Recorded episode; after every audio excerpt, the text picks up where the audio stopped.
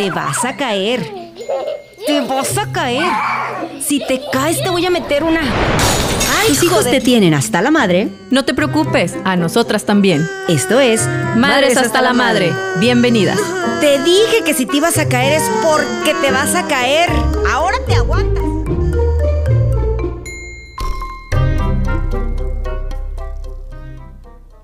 ¿Qué tal? ¿Cómo están? Buenos días, tengan todos ustedes. Oiga, les voy a confesar una cosa, la verdad, ¿eh? Yo así como que el día de hoy estaba muy nerviosa.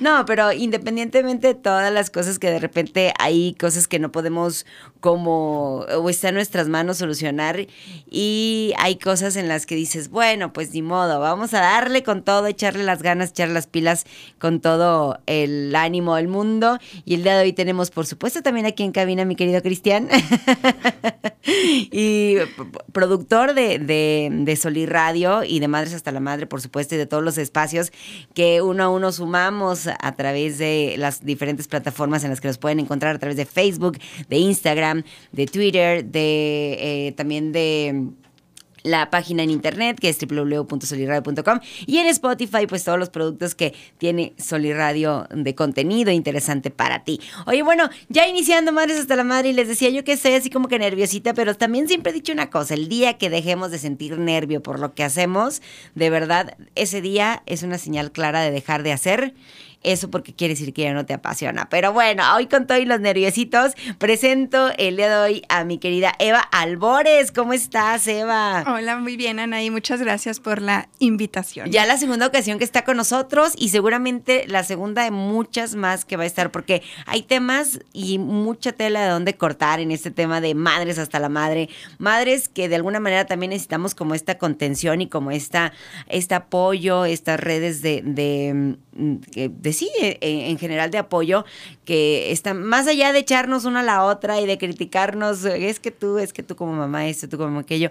No, este espacio está creado precisamente para hablar de temas en los que podemos eh, coincidir ¿no? Tener también nuestras diferencias, porque eso también es importante y creo que parte el punto a la conversación y además también escuchar opiniones interesantes, ¿no? Sobre todo de la gente experta. Y el día de hoy vamos a platicar de un tema bien interesante que es acerca de la obesidad infantil. Fíjate, Eva, que la semana pasada por aquí tuvimos a este, nuestra querida Katy Lizondo, que le mandamos un abrazo y un beso para platicar acerca de dietas como mamá, ¿no? Pero también del, importante factor que como mamás, también eh, eh, en esta cuestión de la alimentación de los hijos, eh, somos un pilar, ¿no? Sobre todo porque somos quienes tomamos las decisiones de qué se va a hacer de comer o qué tipo de alimentación queremos que en casa prevalezca, ¿no? Hoy por hoy es un problema importantísimo de salud, sobre todo a nivel este, internacional. Comentábamos el, el programa pasado acerca de que México es un uno de los primeros lugares de en obesidad infantil, que está tremendo, ¿verdad? Coahuila, ni se diga, también es uno de los primeros lugares a nivel nacional de estados en los que pues tenemos un problema que prevalece y un tema que tenemos que estar constantemente eh, eh, pues platicando, haciendo visible, porque es un tema que no solamente, y ahorita tal vez la semana pasada lo platicamos acerca de una cuestión física, ¿no? De cómo es que eh, la alimentación pues puede llegar a, a una buena buena alimentación puede llegar a, eh, evidentemente, mejorar un estado físico de salud y también una mala alimentación como puede llegar a empeorarlo, ¿no? Pero en esta ocasión vamos a platicar un poquito acerca de más bien el factor emocional y psicológico que hay y que tenemos que atender con los pequeñitos cuando vemos que hay un trastorno y cómo detectar ese trastorno cuando vemos que nuestro pequeñito Tiene un grado de obesidad, ¿no? Que ya está pasadito de peso, que a lo mejor incluso se le dificulta hacer actividades físicas.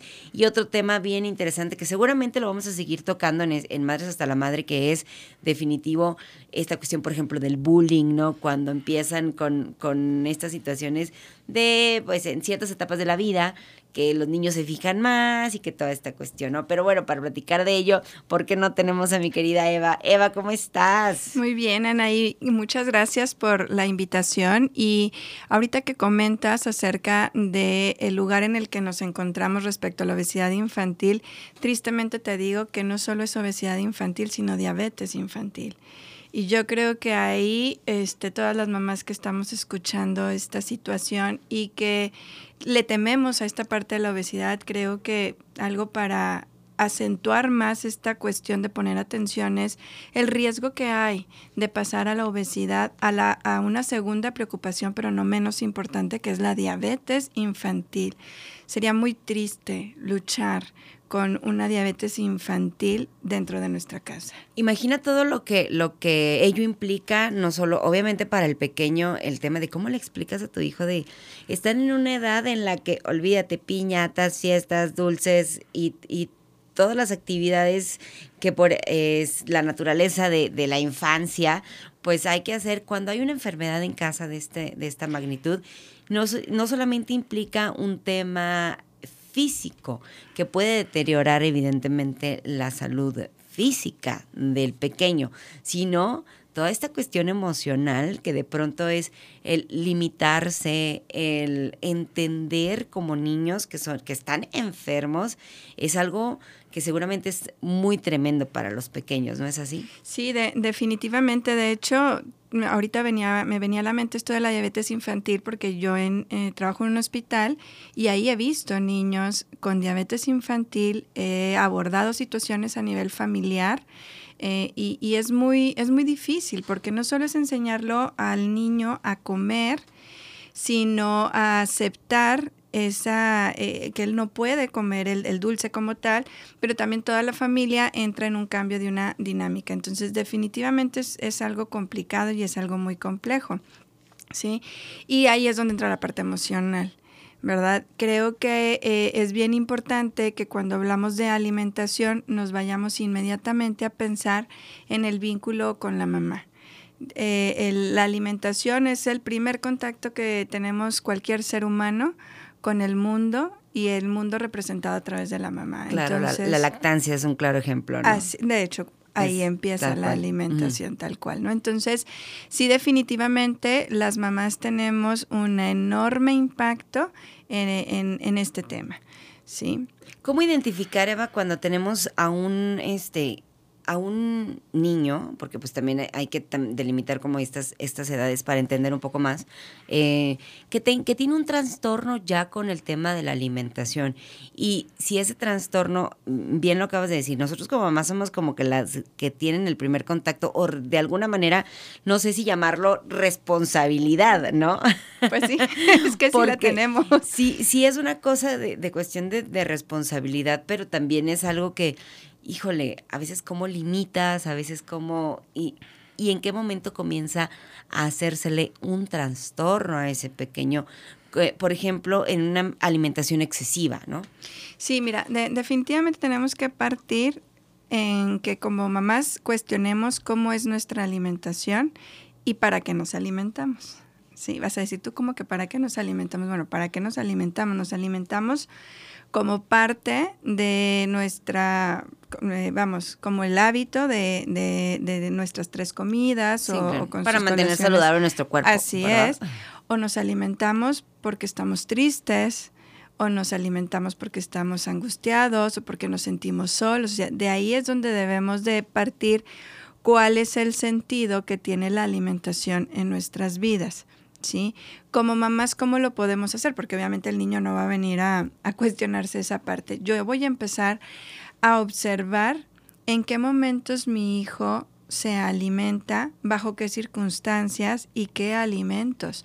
No es lo mismo que eh, mi niño tenga un inicio en la obesidad o un inicio en lo que sería el, el sobrepeso, porque se alimenta a través de puras cosas dulces, aquí se alimenta a través de puras eh, comida chatarra, cosas saladas. Desde ahí empieza la situación de cada alimento tiene su por qué y su para qué.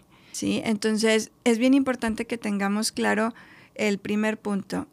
¿En qué momentos mi hijo está cayendo en un exceso en la alimentación? Claro, ¿y qué pasa? De, de, pronto, ¿sabes? Se me viene a la mente pensar en que hay episodios para los niños de, de ansiedad en los que es buscar qué comer y qué detectarlos y cómo detectarlos y qué significa eso o qué me está diciendo a mí como mamá que debo de poner atención en tal o cual forma. Puede ser también derivado de una situación familiar que por ahí detone esta ansiedad en los pequeños, ¿no? Definitivamente, y yo creo que todas los estuvimos viendo, todas las que somos mamás, eh, ahora en la cuarentena, la gran mayoría de los niños están regresando hoy en día a la escuela con un sobrepeso. ¿Por qué? Porque estuvieron expuestos todos los niños, absolutamente todos los niños, a una situación de inestabilidad, a una situación de incertidumbre. Por mucho que tu, tu, tu hogar fuese un lugar seguro, había incertidumbre por Claro. ende, porque el mundo vivió incertidumbre.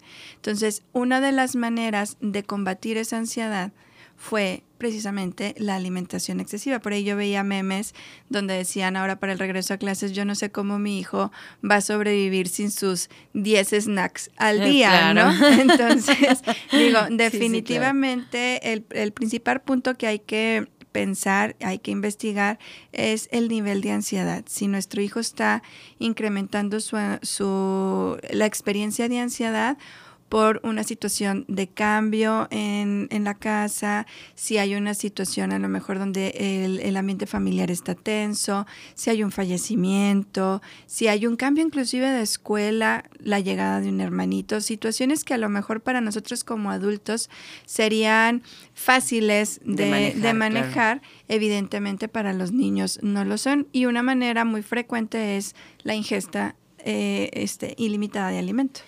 Híjole, qué, qué importante y cómo no, mm, digo, porque a fin de cuentas, yo les voy a platicar así parte de mí. A mí me encanta que est- estar aquí porque yo aquí me terapeo también con ustedes. ¿eh? Muy bien. No, no es cierto. Pero a final de cuentas creo que también son experiencias que de manera personal este, las vives, las platicas y por qué no, de repente hay gente que se siente identificada con esto, ¿no? Yo en lo personal sí fui una niña, por ejemplo, gordita, muy gordita. Y sí, hoy que de adulto asimilo como muchas cosas que a lo mejor de niña no entendía, que a lo mejor de niña para mí eran eh, una cuestión de, de no tener explicación y de que lo que me generaba ese sentimiento de no saber cómo hacer las cosas era esta, esta ansiedad quizá de, de- o esta mm, necesidad más bien de comer. ¿No? Y fue, por ejemplo, precisamente eso, que nace mi hermana en el momento en el que, en el que yo empiezo a engordar, más o menos por ahí de los seis años, entonces coincide con esta cuestión de, de abandono hasta cierto punto, de, de- de que no me hicieran a un lado, pero eh, pues es una sí. situación difícil a final de cuentas para un niño. Claro, porque tienes de pronto toda la atención y de repente llega como el hermanito menor y que hay cosas que pues del bebé que se tiene que atender, te dejan un poquito de lado. Y de verdad, yo creo que es algo bien importante porque después, digo, en la vida adulta, les platico así, y de hecho lo platiqué también la semana pasada, este, yo bajé 57 kilos, entonces imagínate, pero ¿cómo puede esto llegar a ser una bola de nieve muy importante que no solamente tiene, tenga que ver con un estado de salud físico, sino también con un estado de salud emocional muy fuerte, ¿no? Porque de toda esta cuestión de la obesidad, pues se derivan otras cosas que también hay que atender. Así es, más porque eh, ahorita comentábamos al inicio, posterior a esta eh, forma inadecuada de manejar las situaciones, por ejemplo, ahorita lo que estamos hablando, la cuestión de la, de la ansiedad a través de la alimentación o, por ejemplo, en situaciones de tristeza profunda, donde los niños pierden algún ser querido o simplemente el divorcio de los padres, un proceso de separación, cambio de ciudad, etcétera, y empiezan a comer toda esta parte dulce, empiezan a eh, entender de una mala manera que así se enfrentan los problemas. Entonces, cuando los niños no hacen conciencia a través de la intervención de sus padres, que esa no es la manera de enfrentar los problemas en la vida, se va quedando como un aprendizaje Claro. oculto. Y entonces en la adolescencia y posteriormente en la vida adulta se empiezan a desarrollar los trastornos de alimentación. La obesidad es un trastorno de alimentación, sí, pero tenemos otros no, no más graves, pero sí muy, muy complejos, como lo es la anorexia y la bulimia. ¿verdad? Entonces, sí definitivamente es muy importante poner atención a los trastornos de alimentación desde la infancia. Oye, Eva, pero ¿sabes qué? Una de las cosas que también este, de pronto nosotros como mamás y por pensar cómo es que se desarrolla esta situación en casa, muchas veces somos muy permisivas, ¿no? Para que no nos esté poniendo gorro la bendición, ¿verdad? Ándele pues, ya, tenga sus galletas, ¿no? Y en ese sentido también es como, ojo mamá, ¿eh? También hay que poner atención en esas cosas porque luego a veces creemos que, pues porque está gordito, a lo mejor es saludable, a lo mejor también es una situación que eh, impera en casa en la cuestión de que mamá también está con un sobrepeso, papá también está con sobrepeso, los hermanos mayores quizá también tienen algún tipo de sobrepeso y es una situación que tal vez es eh, Familiar, es Familiar. sistémica, así es. Digo, a mí, a mí eso ahorita se me venía a la mente cuando, cuando platicas esto. Me recuerdo que una vez me llegó un pacientito, digo, yo en, en- en lo privado yo no veo niños, pero en la, en la parte institucional que donde pertenezco, ahí sí los ves Mm. porque los ves porque los ves, ¿no? Claro. Entonces llega un, un pequeñito como de cuatro años con un sobrepeso muy, muy marcado, ¿sí? Y, y entonces me lo manda a nutrición para la revisión emocional y había una cierta estabilidad en el niño. Sin embargo, bueno, volteas a ver a los papás y el mismo patrón. Entonces ahí no es trabajar con el niño, es trabajar con los papás, porque a final de cuentas tienes que revisar cómo come y para qué come. La misma explicación desde el niño, ¿no? Por ejemplo, vemos que las mamás, eh, por salir del paso, todo frito, ¿no? O por salir del sí, paso, hay los nuggets y Ese- estas cosas rápidas es. que ya, ay, yo soy una mamá de esas, qué Así horror. es. Pero está bien una, dos, tres veces, No, ¿no? sí, Pero claro. ya imagínate todos los días o esta Sí, claro. parte donde está llorando el niño, a ver, vete a comer algo, a ver qué encuentras en el refri, ¿no? Entonces eh, empiezan a enseñar que a través de una alimentación no cuidada es la forma de enfrentar no solo los problemas y una forma de, de vivir, de, de estar. Claro, normalizar ese tipo de, como algo que en todos lados existe, ¿no? La comida, ese tipo de comida, es también como mala responsabilidad que hay. Digo, estoy así como que dividida entre, entre muchos pensamientos que se vienen a la mente, porque por un lado, sí, evidentemente es como esta cuestión de el- la preocupación que uno como mamá tiene por su pequeñito, por la salud de su pequeñito, ¿no? Pero por otro lado también es, híjole, tengo, tengo otra bendición más, tengo eh, que, bueno, en, el caso de las que estamos o las que están casadas, ¿verdad? Este, el marido, tengo también la casa, tengo también el trabajo, tengo también, entonces, ¿a qué hora, en qué momento? ¿Cómo me preocupo por todas estas cosas a la vez, ¿no? Que luego de pronto es una balanza que es bien difícil estar dividiéndote y haciendo así como que, ah, no, ahora acá y ahora levanto un poco acá. Es muy complicado, ¿no? Sí, de- definitivamente. Y bueno, pues ahí entra también el factor ansiedad, ¿no? Eh, la cuestión de eh, querer como la inmediatez de las, de las cosas. Y pues evidentemente cuando hablamos de eh, una alimentación balanceada, pues no podemos hablar de inmediatez, porque para, para el tiempo que requiere hacer a lo mejor una sopa de verdura no es lo mismo que requiere hacer eh, otro, otra alimentación a claro. los nuggets, ¿no? Los nuggetsitos en los, eh, en el micro. Así es, ¿no? Pero creo que aquí la, la parte en la que... Qué Es rico, más ¿no? rápida. Sí, yo soy fan de esas cosas, pero ya me están diciendo acá que no. No, de verdad sí. Y yo me estoy balconeando. Bueno, ¿qué tiene? De eso se trata, ¿verdad? Así También. es. Pero fíjate que, que aquí es donde entra la, la parte de la educación emocional. Sí, es como es irte enseñando a las esperas, irte enseñando a la organización, irte enseñando, ¿por qué no?, a que el, el, el cómo comer tiene que ver a cómo te vas a sentir. No por algo la frase tan trillada que hay, cuerpo sano, mente sana, Claro, ¿no? Porque claro. es una... O eres lo que comes. O eres Ah. lo que comes, así es. Entonces, esto es bien importante que como mamás no solo lo entendamos primero nosotras, para poderlo bajar a, a, a nuestros hijos. Fíjate, ya que estamos balconeándonos, pues me balconearé yo también. De eso se trata, Eva, que somos madres hasta la madre, a final de cuentas. Oh, sí, fíjate, yo tengo un, un- un hijo de, de 10 años, una niña de 4 y una bebecita de 1, ¿no? Entonces, por ejemplo, el de 10 años, yo tengo que estar luchando con él para, por la cuestión precisamente de los las cosas dulces, ¿no? Los mentados pastelitos. Entonces, ahí a- al inicio él se molestaba mucho porque eh, yo no compraba nada de eso. Entonces era como rogarme para que los compráramos en las tiendas. Entonces después me dijo, mamá, vamos a negociar. ¿Cómo ves? Si me los compras, los tenemos en el refri y solo los domingos como. Ah, le dije, me parece muy genial tu aportación a la familia. Cosa que no sé por qué estoy pensando que dudo mucho en que se cumplió. bueno, al menos en mi caso sí. En mi caso sí. Siempre No. es una negociación que nunca cumplen de aquel lado, ¿eh? Fíjate, en él se cumplió. En él sí se cumplió. O sea, sí es un niño que entendió, obviamente, después de muchas terapias, obviamente, que lo importante no es el prohibir el alimento, sino el aprender a comerlo y aprender que no porque un día estés triste vas a abrir el refrigerador y te vas a zumbar los tres, cuatro pastelitos. Claro. ¿sí?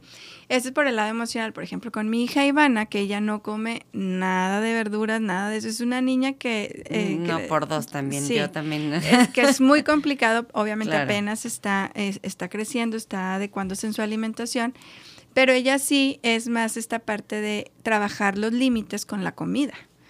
¿Sí? Entonces, ¿cómo los trabajas? Bueno, pues finalmente el decir, si tú quieres el celular, vas a tener que probar las papitas, las papas, pues verdura o la zanahoria. Y entonces la alimentación puede ser parte formativa de los niños, ¿sí? Ahí con ella, por ejemplo, manejas los límites. Con mi niña, la más chiquita, pues no, porque tiene un año y come todo. Entonces con ella Claro. no tengo ningún problema. Ay, oiga, no es por nada, pero hay, hay que, ahorita que lo mencionas, yo a veces sí digo, cuando uno- cuando están bebés y lo dices, ay, ojalá que cuando crezcan y no sé, qué", no, ya crecen y anhelas. Que regresen. que regrese esa etapa en la que dices, no, batallaba menos cuando eran bebés, no. Pero sí es bien complicado, por ejemplo, el tema de las verduras. Este, yo, por ejemplo, en lo personal, sí no, es imposible, no puedo, o sea, no hay más. De burritos de frijoles, de ahí en más no conoce absolutamente y no quiere conocer absolutamente nada más. Es complicado de repente. Y a veces también el tema de que uno como mamá se rinde, ¿no? Dice, ya, basta, haz lo que quieras. Y luego te da, ver, te da penita porque dices, no, es que si no quiere, pues que no coma, ¿verdad? Y, al, y tú eres la que a la media hora, híjole, no, ya se me hace que... El sentimiento de culpa se asoma, ¿no? Ya lo que ya lo que quiero es que coma y estamos fomentando a final de cuentas esta misma este mismo círculo de lo mismo, lo mismo, lo mismo, lo mismo y eh, agravando una situación que puede llevar como comentabas hace un momento, ¿no? A un tema ya de salud importante. Así es, porque a final de cuentas eh, volvemos al punto del manejo emocional. La alimentación no es más que el resultado de cómo manejamos nuestras emociones. Entonces esa parte es muy importante que como mamás la tengamos claras, porque si tú quieres tener educación emocional, pues tiene que haber educación alimentaria también. ¿Sí? Entonces, muchas veces eh, el caer como mamás, inclusive en una cuestión de sobreprotección, de una cuestión de no quiero que sufras, no te quiero ver llorar, como dices tú, no quiero obligarte con esta parte de lo mejor de la ingesta de alimentos mucho más este con, con mayor nutricios, sí, pues te lleva a que caigas en las demandas de los niños. Y hoy en día las mamás pareciera que, que no tenemos como esta tolerancia a la desaprobación de nuestros propios hijos.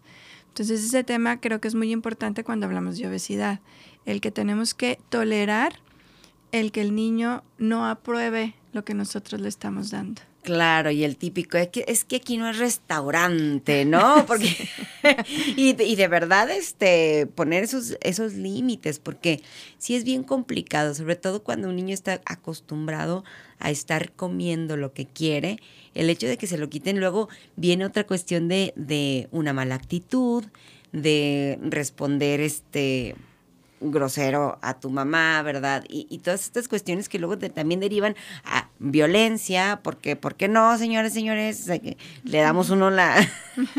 Ándele, no me ande contestando, ¿verdad? Y todo lo que, lo que conlleva eso, el hecho de no poner o saber poner límites a los hijos, ¿no? Me, me llama mucho la atención el, el cómo también eh, podemos o, o si nos puedes dar alguna recomendación, identificar esos momentos en los que yo sé que mi hijo está comiendo por hambre, porque pues también ya llega un momento en que mami ya tengo hambre y toda esta cuestión, ¿no? Pero cómo eh, sobre qué momentos o, qué nosotros podemos poner especial atención en que en ciertas actitudes para identificar "Ah, esto lo está haciendo por tristeza, esto lo está haciendo por este ansiedad, por es que no sé cómo llamarlo de alguna manera, gula quizá, pero porque luego a veces siento que eh, minimizamos esos detalles, ¿no? Y no nos ponemos a observar y dejamos pasar cosas que es importante que pongamos como el foco rojo ahí, ¿no? Fíjate que principalmente el exceso, eh, fíjate, son dos cosas, ¿no? El exceso de apetito y la carencia de apetito, ambos son síntomas de un cuadro de ansiedad o un cuadro depresivo. ¿sí? Entonces, si tú notas, fíjate bien y que escuchen las, las mamás que, que, que están por ahí, si tú ves un patrón que tiene tu hijo de alimentación, y de repente empiezas a ver que va en incremento sin haber una justificación, por ejemplo, un exceso o un, eh, un, exceso de ejercicio, sobre todo en la parte del ejercicio, y tú ves que esa que eh, ese exceso de apetito se está presentando y lo ves que esto perdura por más de cinco días, se convierte en un síntoma.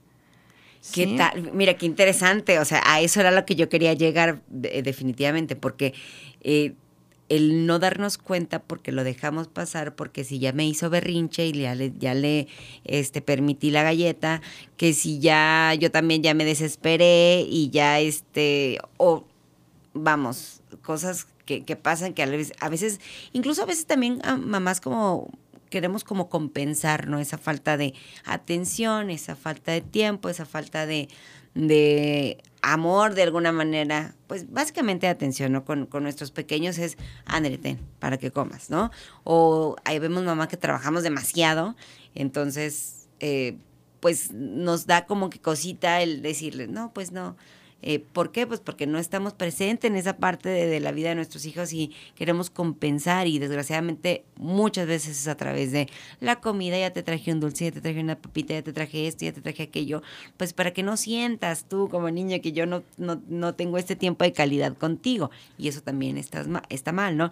Pero sí poner estas, estos focos rojos y, y atender siempre. Sí, y, y, como te comento, así como el exceso de apetito, también la inhibición del apetito. Si tú empiezas a ver que tu hija o hijo deja de comer lo que habitualmente eh, consume, por un periodo de más de una semana continuamente, es decir, todos los días, uh -huh. también es un signo vuelvo a repetir, no es que ya esté deprimido o ya esté ansioso, pero es un signo que aunado a otros elementos como sería, por ejemplo, en la parte de una depresión infantil, el exceso de apetito, el no jugar, el aislarse, ¿sí? la irritabilidad, que no siempre una depresión, por ejemplo, infantil, no siempre se ve en un niño llorando, como lo vemos en un adulto. Claro. La irritabilidad en la infancia se ve en el exceso de, de los berrinches, en la intensidad de los berrinches, ¿verdad? Y eh, en la inhibición de, del alimento igual, o sea, que no quiera ya comer como lo hacía antes en conjunto con todo lo, lo demás.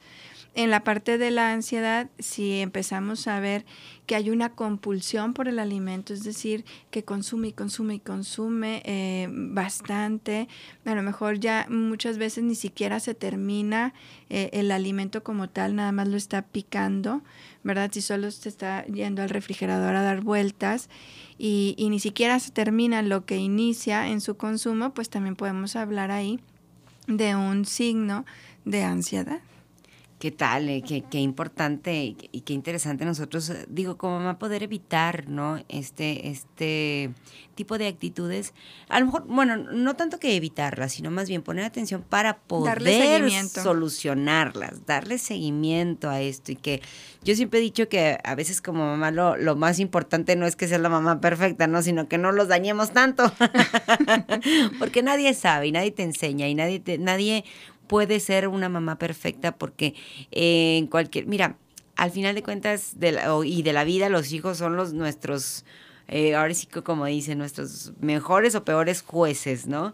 Eh, y a veces uno híjole, trata como que hay de hacer. Yo sé que ahorita hay muchísimas herramientas, precisamente este espacio está creado para eso, para generar una herramienta más de, de ayuda, de saber cómo, de saber identificar, de saber decir, ah, bueno, es que lo escuché en el podcast de Madres hasta la Madre y a mí como me hizo ya sentido qué es lo que yo estoy viviendo diario en casa, ¿no? Con mis hijos y poder decir, ah, pues entonces eh, probablemente mi hijo tenga, digo, tampoco los diagnostiquen así, no más porque dijeron en el programa tal vez es que mi hijo tenga esto, pero sí es algo que, que podemos detectar de alguna manera y escuchar y, y pensar que tal vez es un problema que pueda estar sucediendo en casa, ¿no? Así es, ahorita que decías esta, esta frase de no vemos madres perfectas, así es. De hecho, hay, hay un, por ahí una frase de una psicoanalista que dice, no hay que ser madres perfectas, hay que ser madres suficientemente buenas. Entonces, con que tú seas una madre suficientemente buena,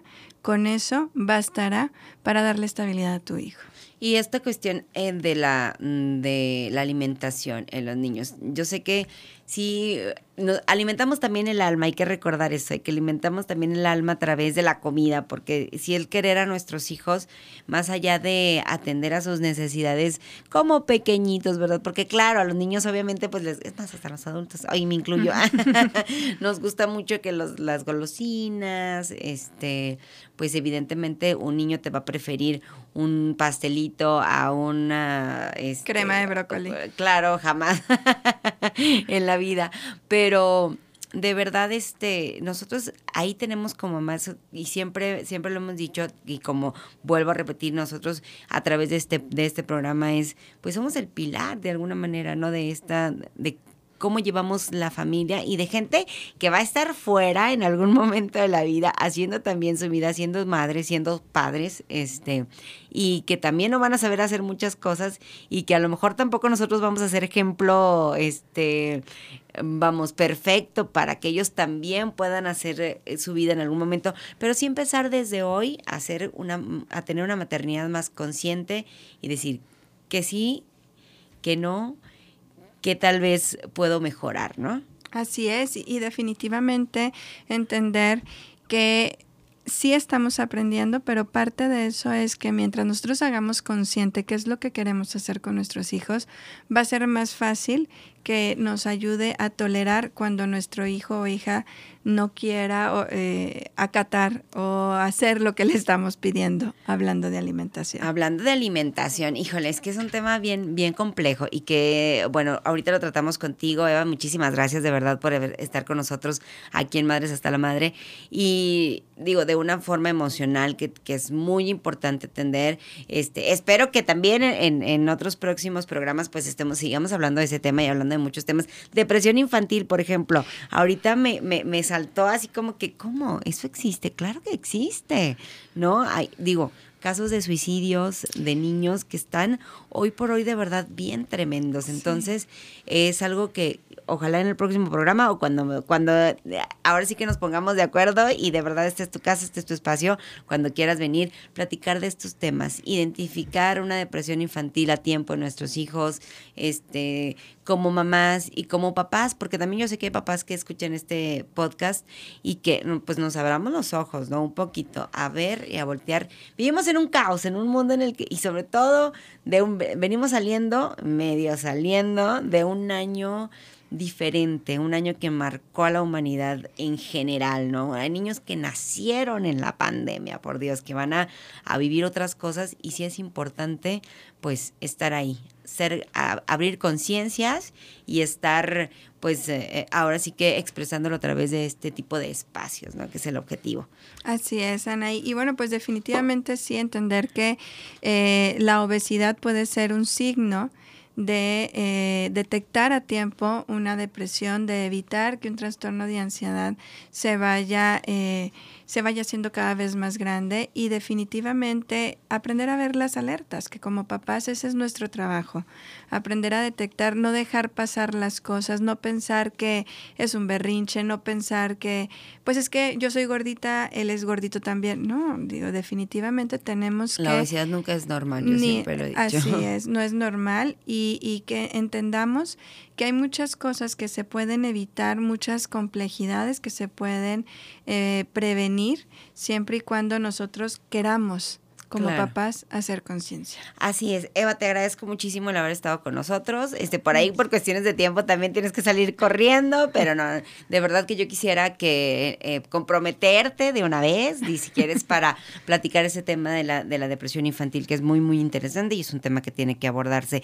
¿Dónde te podemos encontrar, Eva? Me pueden encontrar en Lyon. La dirección es Margaritas 501, Colonia Las Margaritas. Ahí tengo mi consultorio. Y me pueden encontrar en las redes sociales, en Facebook como evaalbores.psicoterapeuta, en Instagram Eva Albores Psicoterapeuta. Ahí están las redes de contacto. Oye, agradeciéndoles muchísimo este haber estado en este espacio a través de solerradio.com. Ya saben, no se lo pierdan todos los lunes a las 10 de la mañana. Madres hasta la madre con temas bien interesantes. Este, y además, oh, bueno, recibidos en esta cabina lunes a lunes que está preciosa, que cada que yo llego me enamoro más y más y más de ella. Muchísimas gracias. Quédense con, hay más programación obviamente. Hay, vienen temas más interesantes, por supuesto. Bueno, todos los temas son interesantes.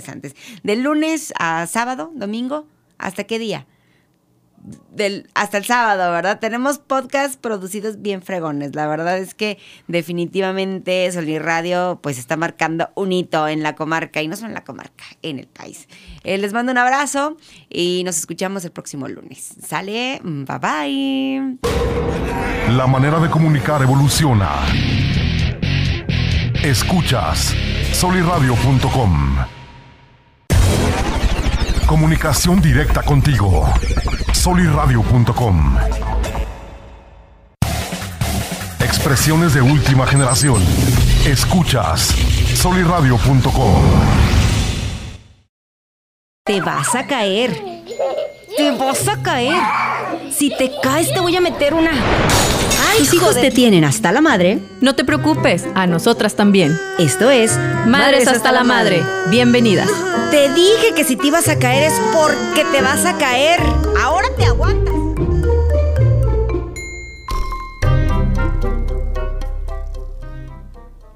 ¿Qué tal? ¿Cómo están? Buenos días, tengan todos ustedes. Oiga, les voy a confesar una cosa, la verdad, ¿eh? Yo así como que el día de hoy estaba muy nerviosa. no, pero independientemente de todas las cosas que de repente hay cosas que no podemos como o está en nuestras manos solucionar y hay cosas en las que dices, bueno, pues ni modo, vamos a darle con todo, echarle las ganas, echar las pilas con todo el ánimo del mundo. Y el día de hoy tenemos, por supuesto, también aquí en cabina mi querido Cristian. y productor de, de, de Solir Radio y de Madres hasta la Madre, por supuesto, y de todos los espacios que uno a uno sumamos a través de las diferentes plataformas en las que nos pueden encontrar, a través de Facebook, de Instagram, de Twitter, de eh, también de la página en internet que es www.soliradio.com y en Spotify pues todos los productos que tiene Soliradio de contenido interesante para ti. Oye, bueno, ya iniciando Madres hasta la Madre y les decía yo que estoy así como que nerviosita, pero también siempre he dicho una cosa, el día que dejemos de sentir nervio por lo que hacemos, de verdad, ese día es una señal clara de dejar de hacer eso porque quiere decir que ya no te apasiona. Pero bueno, hoy con todos los nerviositos, presento el día de hoy a mi querida Eva Albores. ¿Cómo estás, Eva? Hola, muy bien, Anaí. Muchas gracias por la invitación. Ya la segunda ocasión que está con nosotros y seguramente la segunda de muchas más que va a estar porque hay temas y mucha tela de dónde cortar en este tema de madres hasta la madre. Madres que de alguna manera también necesitamos como esta contención y como esta, este apoyo, estas redes de, de sí, eh, en general de apoyo que están más allá de echarnos una a la otra y de criticarnos, es que tú, es que tú como mamá esto, tú como aquello. No, este espacio está creado precisamente para hablar de temas en los que podemos eh, coincidir. ¿no? Tener también nuestras diferencias, porque eso también es importante y creo que parte el punto a la conversación y además también escuchar opiniones interesantes, ¿no? Sobre todo de la gente experta. Y el día de hoy vamos a platicar de un tema bien interesante que es acerca de la obesidad infantil. Fíjate, Eva, que la semana pasada por aquí tuvimos a este, nuestra querida Katy Lizondo, que le mandamos un abrazo y un beso para platicar acerca de dietas como mamá, ¿no? Pero también del, importante factor que como mamás, también eh, eh, en esta cuestión de la alimentación de los hijos, eh, somos un pilar, ¿no? Sobre todo porque somos quienes tomamos las decisiones de qué se va a hacer de comer o qué tipo de alimentación queremos que en casa prevalezca, ¿no? Hoy por hoy es un problema importantísimo de salud, sobre todo a nivel este, internacional. Comentábamos el, el programa pasado acerca de que México es uno de los primeros lugares de en obesidad infantil, que está tremendo, ¿verdad? Coahuila, ni se diga, también es uno de los primeros lugares a nivel nacional de estados en los que pues tenemos un problema que prevalece y un tema que tenemos que estar constantemente eh, eh, pues platicando, haciendo visible, porque es un tema que no solamente, y ahorita tal vez la semana pasada lo platicamos acerca de una cuestión física, ¿no? De cómo es que eh, la alimentación pues puede llegar a, una buena alimentación puede llegar a evidentemente mejorar un estado físico de salud y también una mala alimentación como puede llegar a empeorarlo, ¿no? Pero en esta ocasión vamos a platicar un poquito acerca de más bien el factor emocional y psicológico que hay y que tenemos que atender con los pequeñitos cuando vemos que hay un trastorno y cómo detectar ese trastorno cuando vemos que nuestro pequeñito Tiene un grado de obesidad, ¿no? Que ya está pasadito de peso, que a lo mejor incluso se le dificulta hacer actividades físicas.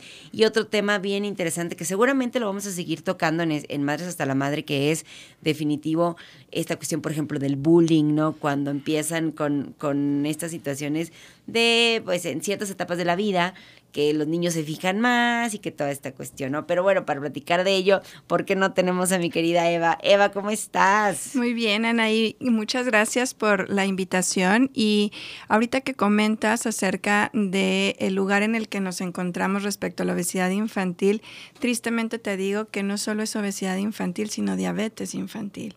Y yo creo que ahí este, todas las mamás que estamos escuchando esta situación y que le tememos a esta parte de la obesidad, creo que algo para acentuar más esta cuestión de poner atención es el riesgo que hay de pasar a la obesidad, a, la, una segunda preocupación, pero no menos importante, que es la diabetes infantil.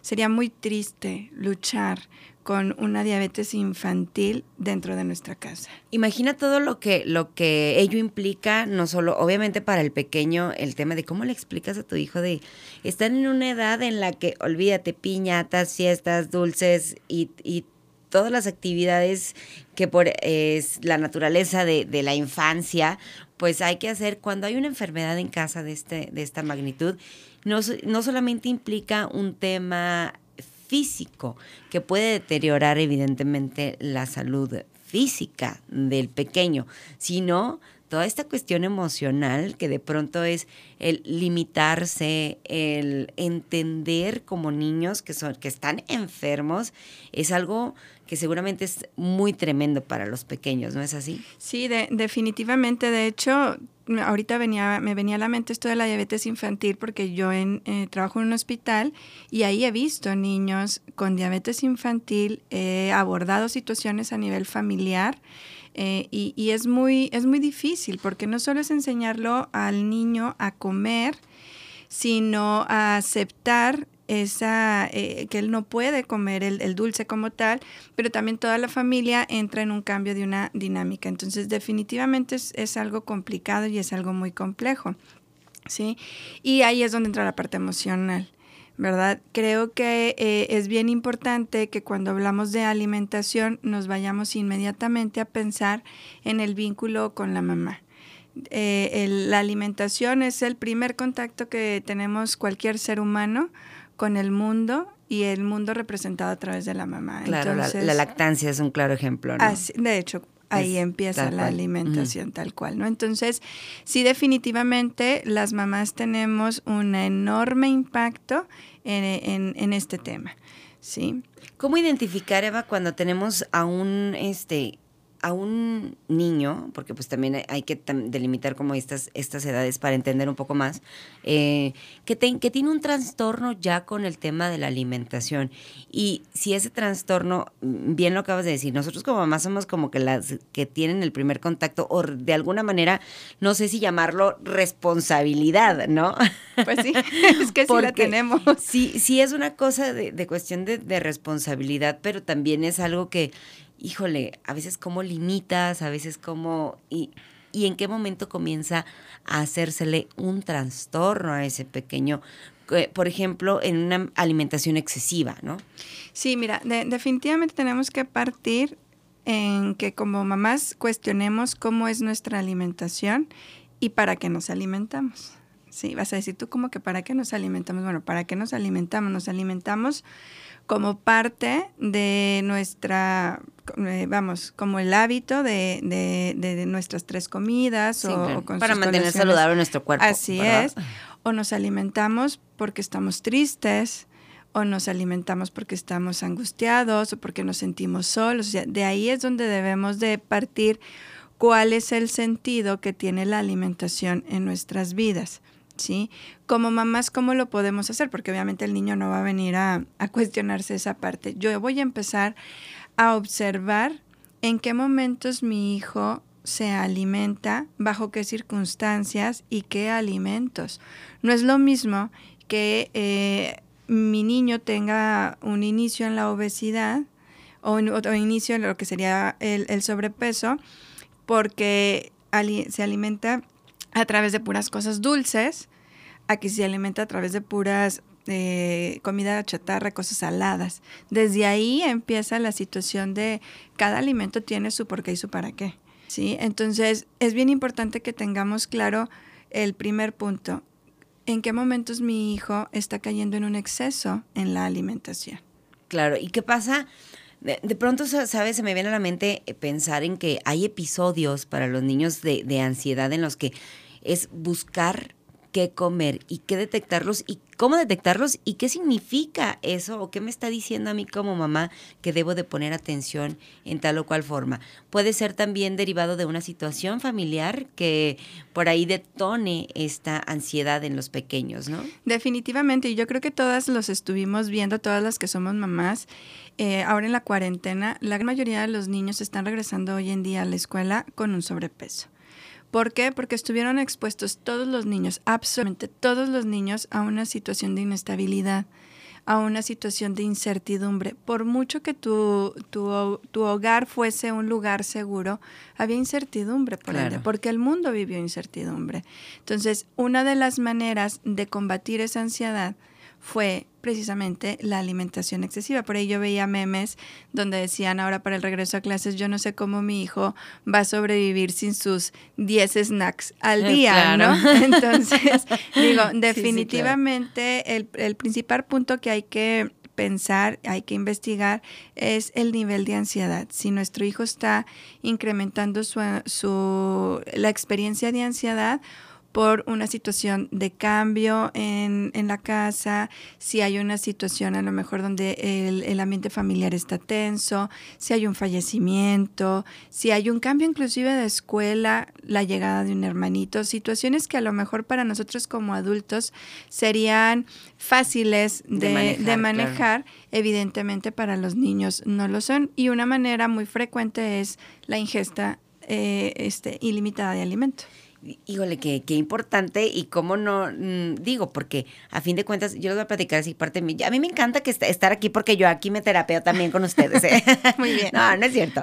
Pero a final de cuentas creo que también son experiencias que de manera personal este, las vives, las platicas y por qué no, de repente hay gente que se siente identificada con esto, ¿no? Yo en lo personal sí fui una niña, por ejemplo, gordita, muy gordita.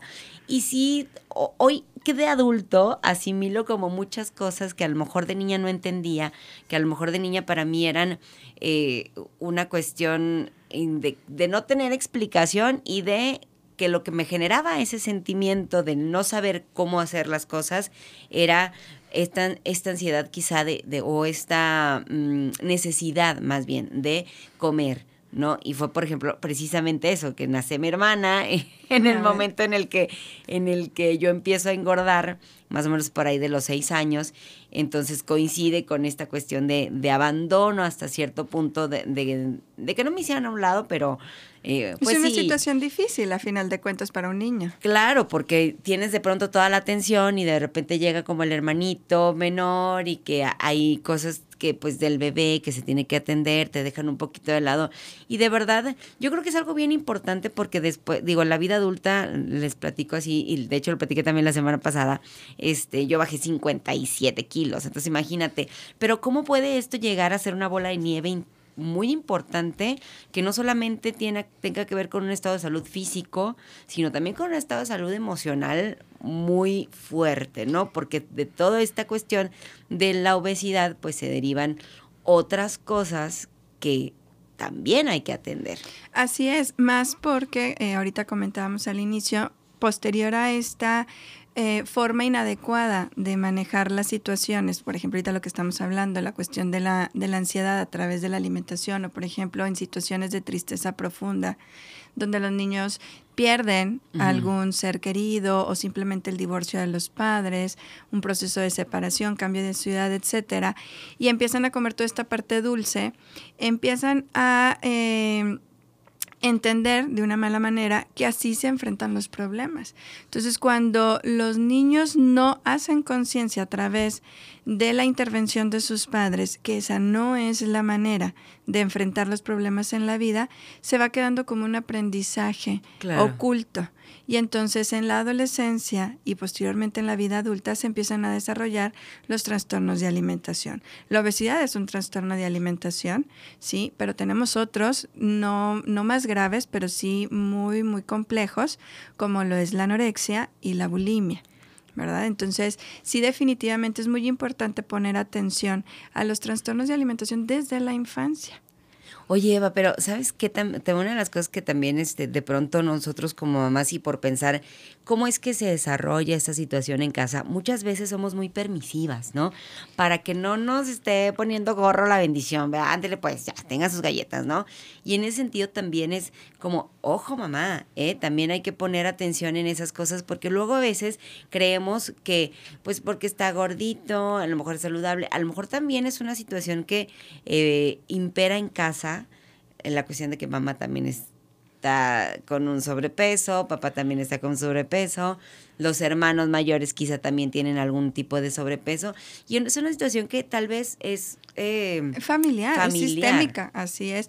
Digo, a mí, a mí eso ahorita se me venía a la mente cuando, cuando platicas esto, me recuerdo que una vez me llegó un pacientito, digo, yo en, en, lo privado yo no veo niños, pero en la, en la parte institucional que donde pertenezco, ahí sí los ves mm. porque los ves porque los ves, ¿no? Entonces llega un, un, pequeñito como de cuatro años con un sobrepeso muy, muy marcado, ¿sí? Y, y entonces me lo manda a nutrición para la revisión emocional y había una cierta estabilidad en el niño. Sin embargo, bueno, volteas a ver a los papás y el mismo patrón. Entonces ahí no es trabajar con el niño, es trabajar con los papás, porque a final de cuentas tienes que revisar cómo come y para qué come. La misma explicación desde el niño, ¿no? Por ejemplo, vemos que las mamás, eh, por salir del paso, todo frito, ¿no? O por salir del paso... hay los nuggets y estas cosas rápidas que ya, yo soy una mamá de esas, qué horror. Pero está bien una, dos, tres veces, ¿no? Pero ya imagínate todos los días, o esta parte donde está llorando el niño, a ver, vete a comer algo, a ver qué encuentras en el refri, ¿no? Entonces, eh, empiezan a enseñar que a través de una alimentación no cuidada es la forma de enfrentar no solo los problemas y una forma de, vivir, de, estar. Claro, normalizar ese tipo de, como algo que en todos lados existe, ¿no? La comida, ese tipo de comida, es también como mala responsabilidad que hay.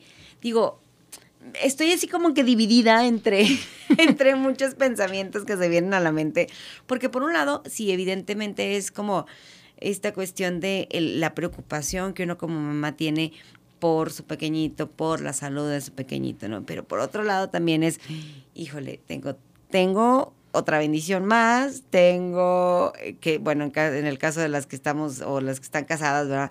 Este, el marido, tengo también la casa, tengo también el trabajo, tengo también, entonces, ¿a qué hora, en qué momento?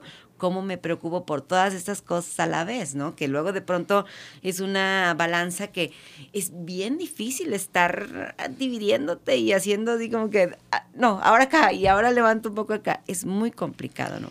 Sí, de- definitivamente. Y bueno, pues ahí entra también el factor ansiedad, ¿no? Eh, la cuestión de eh, querer como la inmediatez de las, de las cosas. Y pues evidentemente cuando hablamos de eh, una alimentación ba- balanceada, pues no podemos hablar de inmediatez, porque para, para el tiempo que requiere hacer a lo mejor una sopa de verduras no es lo mismo que requiere hacer eh, otro, otra alimentación a claro. los nuggets, ¿no? Los nuggetsitos en los eh, en el micro. Así es, ¿no? Pero creo que aquí la, la parte en la que... Es más ¿no? rápida. Sí, yo soy fan de esas cosas, pero ya me están diciendo acá que no. No, de verdad sí.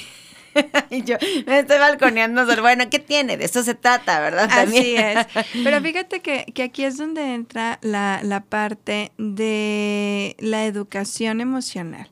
Sí, es como es irte enseñando a las esperas, irte enseñando a la organización, irte enseñando, ¿por qué no?, a que el, el, el cómo comer tiene que ver a cómo te vas a sentir. No por algo la frase tan trillada que hay, cuerpo sano, mente sana, Claro, ¿no? Porque claro. es una... O eres lo que comes. O eres Ah. lo que comes, así es. Entonces, esto es bien importante que como mamás no solo lo entendamos primero nosotras, para poderlo bajar a, a, a nuestros hijos. Fíjate, ya que estamos balconeándonos, pues me balconearé yo también. De eso se trata, Eva, que somos madres hasta la madre a final de cuentas. Oh, sí, fíjate, yo tengo un, un- un hijo de, de 10 años, una niña de 4 y una bebecita de 1, ¿no? Entonces, por ejemplo, el de 10 años, yo tengo que estar luchando con él para, por la cuestión precisamente de los las cosas dulces, ¿no? Los mentados pastelitos. Entonces, ahí a- al inicio él se molestaba mucho porque eh, yo no compraba nada de eso. Entonces era como rogarme para que los compráramos en las tiendas. ¿no? Entonces después me dijo, mamá, vamos a negociar. ¿Cómo ves si me los compras, los tenemos en el refri y solo los domingos como? Ah, le dije, me parece muy genial tu aportación a la familia. Cosa que no sé por qué estoy pensando que dudo mucho en que se cumplió. bueno, al menos en mi caso sí. En mi caso sí. Siempre no. es una negociación que nunca cumplen de aquel lado. ¿eh? Fíjate, en él se cumplió. En él sí se cumplió. O sea, sí es un niño que entendió, obviamente, después de muchas terapias, obviamente, que lo importante no es el prohibir el alimento, sino el aprender a comerlo y aprender que no porque un día estés triste vas a abrir el refrigerador y te vas a zumbar los tres, cuatro pastelitos. Claro. ¿sí? Eso es por el lado emocional. Por ejemplo, con mi hija Ivana, que ella no come nada de verduras, nada de eso. Es una niña que... eh, no, que- por dos también. sí. Yo también. Es que es muy complicado, obviamente Claro. apenas está, es- está creciendo, está adecuándose en su alimentación, pero ella sí es más esta parte de trabajar los límites con la comida. ¿Sí? Entonces, ¿cómo los trabajas? Bueno, pues finalmente el decir, si tú quieres el celular, vas a tener que probar las papitas, las papas, pues verdura o la zanahoria. Y entonces la alimentación puede ser parte formativa de los niños, ¿sí? Ahí con ella, por ejemplo, manejas los límites. Con mi niña, la más chiquita, pues no, porque tiene un año y come todo. Entonces con ella Claro. no tengo ningún problema. Ay, oiga, no es por nada, pero hay, hay que, ahorita que lo mencionas, yo a veces sí digo, cuando uno- cuando están bebés y lo dices, ay, ojalá que cuando crezcan y no sé, qué", no, ya crecen y anhelas. Que regresen. que regrese esa etapa en la que dices, no, batallaba menos cuando eran bebés, no. Pero sí es bien complicado, por ejemplo, el tema de las verduras. Este, yo, por ejemplo, en lo personal, sí no, es imposible, no puedo, o sea, no hay más. De burritos de frijoles, de ahí en más no conoce absolutamente y no quiere conocer absolutamente nada más. Es complicado de repente. Y a veces también el tema de que uno como mamá se rinde, ¿no? Dice, ya, basta, haz lo que quieras. Y luego te da, ver, te da penita porque dices, no, es que si no quiere, pues que no coma, ¿verdad? Y, al, y tú eres la que a la media hora, híjole, no, ya se me hace que... El sentimiento de culpa se asoma, ¿no? Ya lo que ya lo que quiero es que coma y estamos fomentando a final de cuentas esta misma este mismo círculo de lo mismo, lo mismo, lo mismo, lo mismo y eh, agravando una situación que puede llevar como comentabas hace un momento, ¿no? A un tema ya de salud importante. Así es, porque a final de cuentas eh, volvemos al punto del manejo emocional. La alimentación no es más que el resultado de cómo manejamos nuestras emociones. Entonces esa parte es muy importante que como mamás la tengamos claras, porque si tú quieres tener educación emocional, pues tiene que haber educación alimentaria también. ¿Sí? Entonces, muchas veces eh, el caer como mamás, inclusive en una cuestión de sobreprotección, de una cuestión de no quiero que sufras, no te quiero ver llorar, como dices tú, no quiero obligarte con esta parte de lo mejor de la ingesta de alimentos mucho más este con, con mayor nutricios, sí, pues te lleva a que caigas en las demandas de los niños. Y hoy en día las mamás pareciera que, que no tenemos como esta tolerancia a la desaprobación de nuestros propios hijos. Entonces ese tema creo que es muy importante cuando hablamos de obesidad, el que tenemos que tolerar el que el niño no apruebe lo que nosotros le estamos dando. Claro, y el típico es que, es que aquí no es restaurante, ¿no? Porque y, y, de verdad este poner esos esos límites, porque sí es bien complicado, sobre todo cuando un niño está acostumbrado a estar comiendo lo que quiere, el hecho de que se lo quiten luego viene otra cuestión de, de una mala actitud, de responder este grosero a tu mamá, ¿verdad? Y, y todas estas cuestiones que luego también derivan a violencia, porque, ¿por qué no, señores, señores? le damos uno la... Ándele, no me ande contestando, ¿verdad? Y todo lo que, lo que conlleva eso, el hecho de no poner o saber poner límites a los hijos, ¿no? Me, me llama mucho la atención el, el cómo también eh, podemos o, o, si nos puedes dar alguna recomendación, identificar esos momentos en los que yo sé que mi hijo está comiendo por hambre, porque pues también ya llega un momento en que mami ya tengo hambre y toda esta cuestión, ¿no? Pero cómo sobre qué momentos o, qué nosotros podemos poner especial atención en que en ciertas actitudes para identificar esto lo está haciendo por tristeza, esto lo está haciendo por este ansiedad por, es que no sé cómo llamarlo de alguna manera, gula quizá, pero porque luego a veces siento que eh, minimizamos esos detalles, ¿no? Y no nos ponemos a observar y dejamos pasar cosas que es importante que pongamos como el foco rojo ahí, ¿no? Fíjate que principalmente el exceso, eh, fíjate, son dos cosas, ¿no? El exceso de apetito y la carencia de apetito, ambos son síntomas de un cuadro de ansiedad o un cuadro depresivo. ¿sí? Entonces, si tú notas, fíjate bien y que escuchen las, las mamás que, que, que están por ahí, si tú ves un patrón que tiene tu hijo de alimentación, y de repente empiezas a ver que va en incremento sin haber una justificación, por ejemplo, un exceso uh -huh. o un, uh, un, exceso de ejercicio, sobre todo yeah. en la parte del ejercicio, y tú ves que esa que eh, ese exceso de apetito se está presentando y lo ves que esto perdura por más de cinco días, se convierte en un síntoma. ¿Qué sí. tal? Mira, qué interesante. O sea, a eso era lo que yo quería llegar de, definitivamente, porque eh, el no darnos cuenta porque lo dejamos pasar, porque si ya me hizo berrinche y ya le, ya le este, permití la galleta, que si ya yo también ya me desesperé y ya este, o vamos, cosas que, que pasan que a veces, a veces, incluso a veces también a mamás como queremos como compensar, ¿no? Esa falta de atención, esa falta de tiempo, esa falta de, de amor de alguna manera, pues básicamente atención, ¿no? Con, con nuestros pequeños es, ándale, para que comas, ¿no?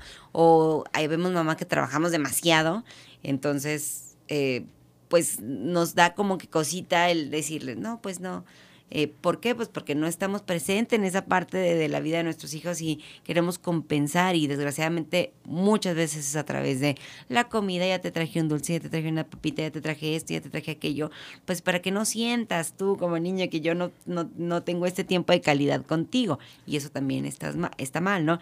Pero sí poner estas, estos focos rojos y, y atender siempre. Sí, y, y, como te comento, así como el exceso de apetito, también la inhibición del apetito. Si tú empiezas a ver que tu hija o hijo deja de comer lo que habitualmente eh, consume, por un periodo de más de una semana continuamente, es decir, todos los días, también es un signo vuelvo a repetir, no es que ya esté deprimido o ya esté ansioso, pero es un signo que aunado a otros elementos como sería, por ejemplo, en la parte de una depresión infantil, el exceso de apetito, el no jugar, el aislarse, la irritabilidad, que no siempre una depresión, por ejemplo, infantil, no siempre se ve en un niño llorando, como lo vemos en un adulto. Claro. La irritabilidad en la infancia se ve en el exceso de, los berrinches, en la intensidad de los berrinches, ¿verdad?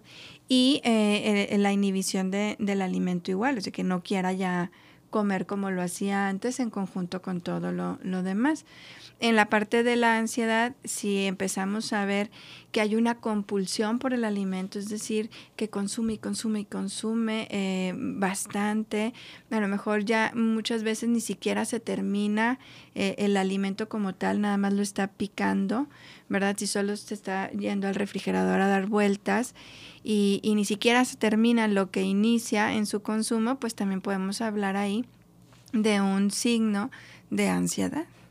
¿Qué tal? Eh? Qué, qué, importante y qué interesante nosotros, eh, digo, como mamá, poder evitar, ¿no? Este, este tipo de actitudes. A lo mejor, bueno, no tanto que evitarlas, sino más bien poner atención para poder solucionarlas, darle seguimiento a esto. Y que yo siempre he dicho que a veces como mamá lo, lo más importante no es que sea la mamá perfecta, ¿no? Sino que no los dañemos tanto.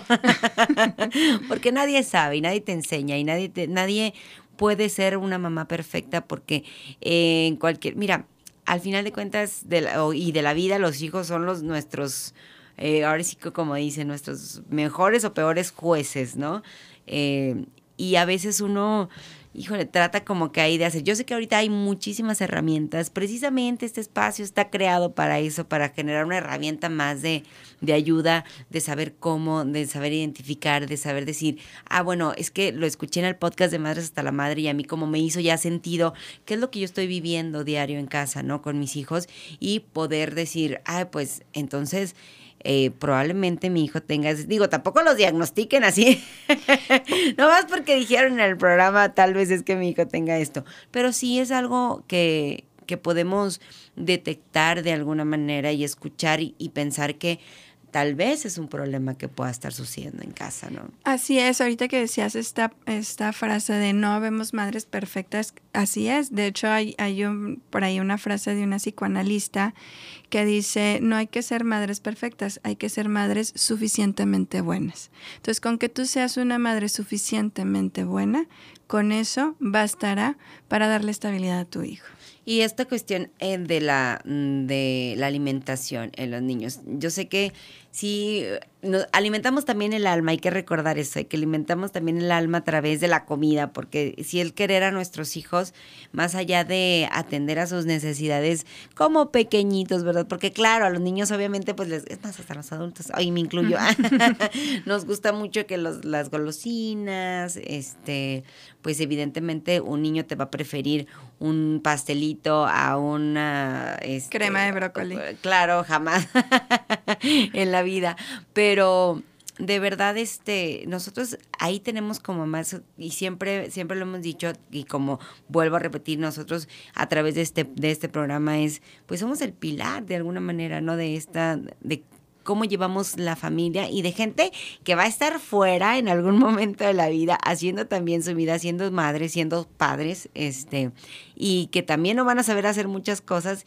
y que a lo mejor tampoco nosotros vamos a ser ejemplo, este, vamos, perfecto para que ellos también puedan hacer eh, su vida en algún momento, pero sí empezar desde hoy a hacer una, a tener una maternidad más consciente y decir que sí, que no, que tal vez puedo mejorar, ¿no? Así es, y definitivamente entender que sí estamos aprendiendo, pero parte de eso es que mientras nosotros hagamos consciente qué es lo que queremos hacer con nuestros hijos, va a ser más fácil que nos ayude a tolerar cuando nuestro hijo o hija no quiera eh, acatar o hacer lo que le estamos pidiendo, hablando de alimentación. Hablando de alimentación, híjole, es que es un tema bien, bien complejo y que, bueno, ahorita lo tratamos contigo, Eva, muchísimas gracias de verdad por estar con nosotros aquí en Madres hasta la Madre y digo, de una forma emocional que, que es muy importante atender. Este, espero que también en, en, otros próximos programas pues estemos, sigamos hablando de ese tema y hablando de muchos temas.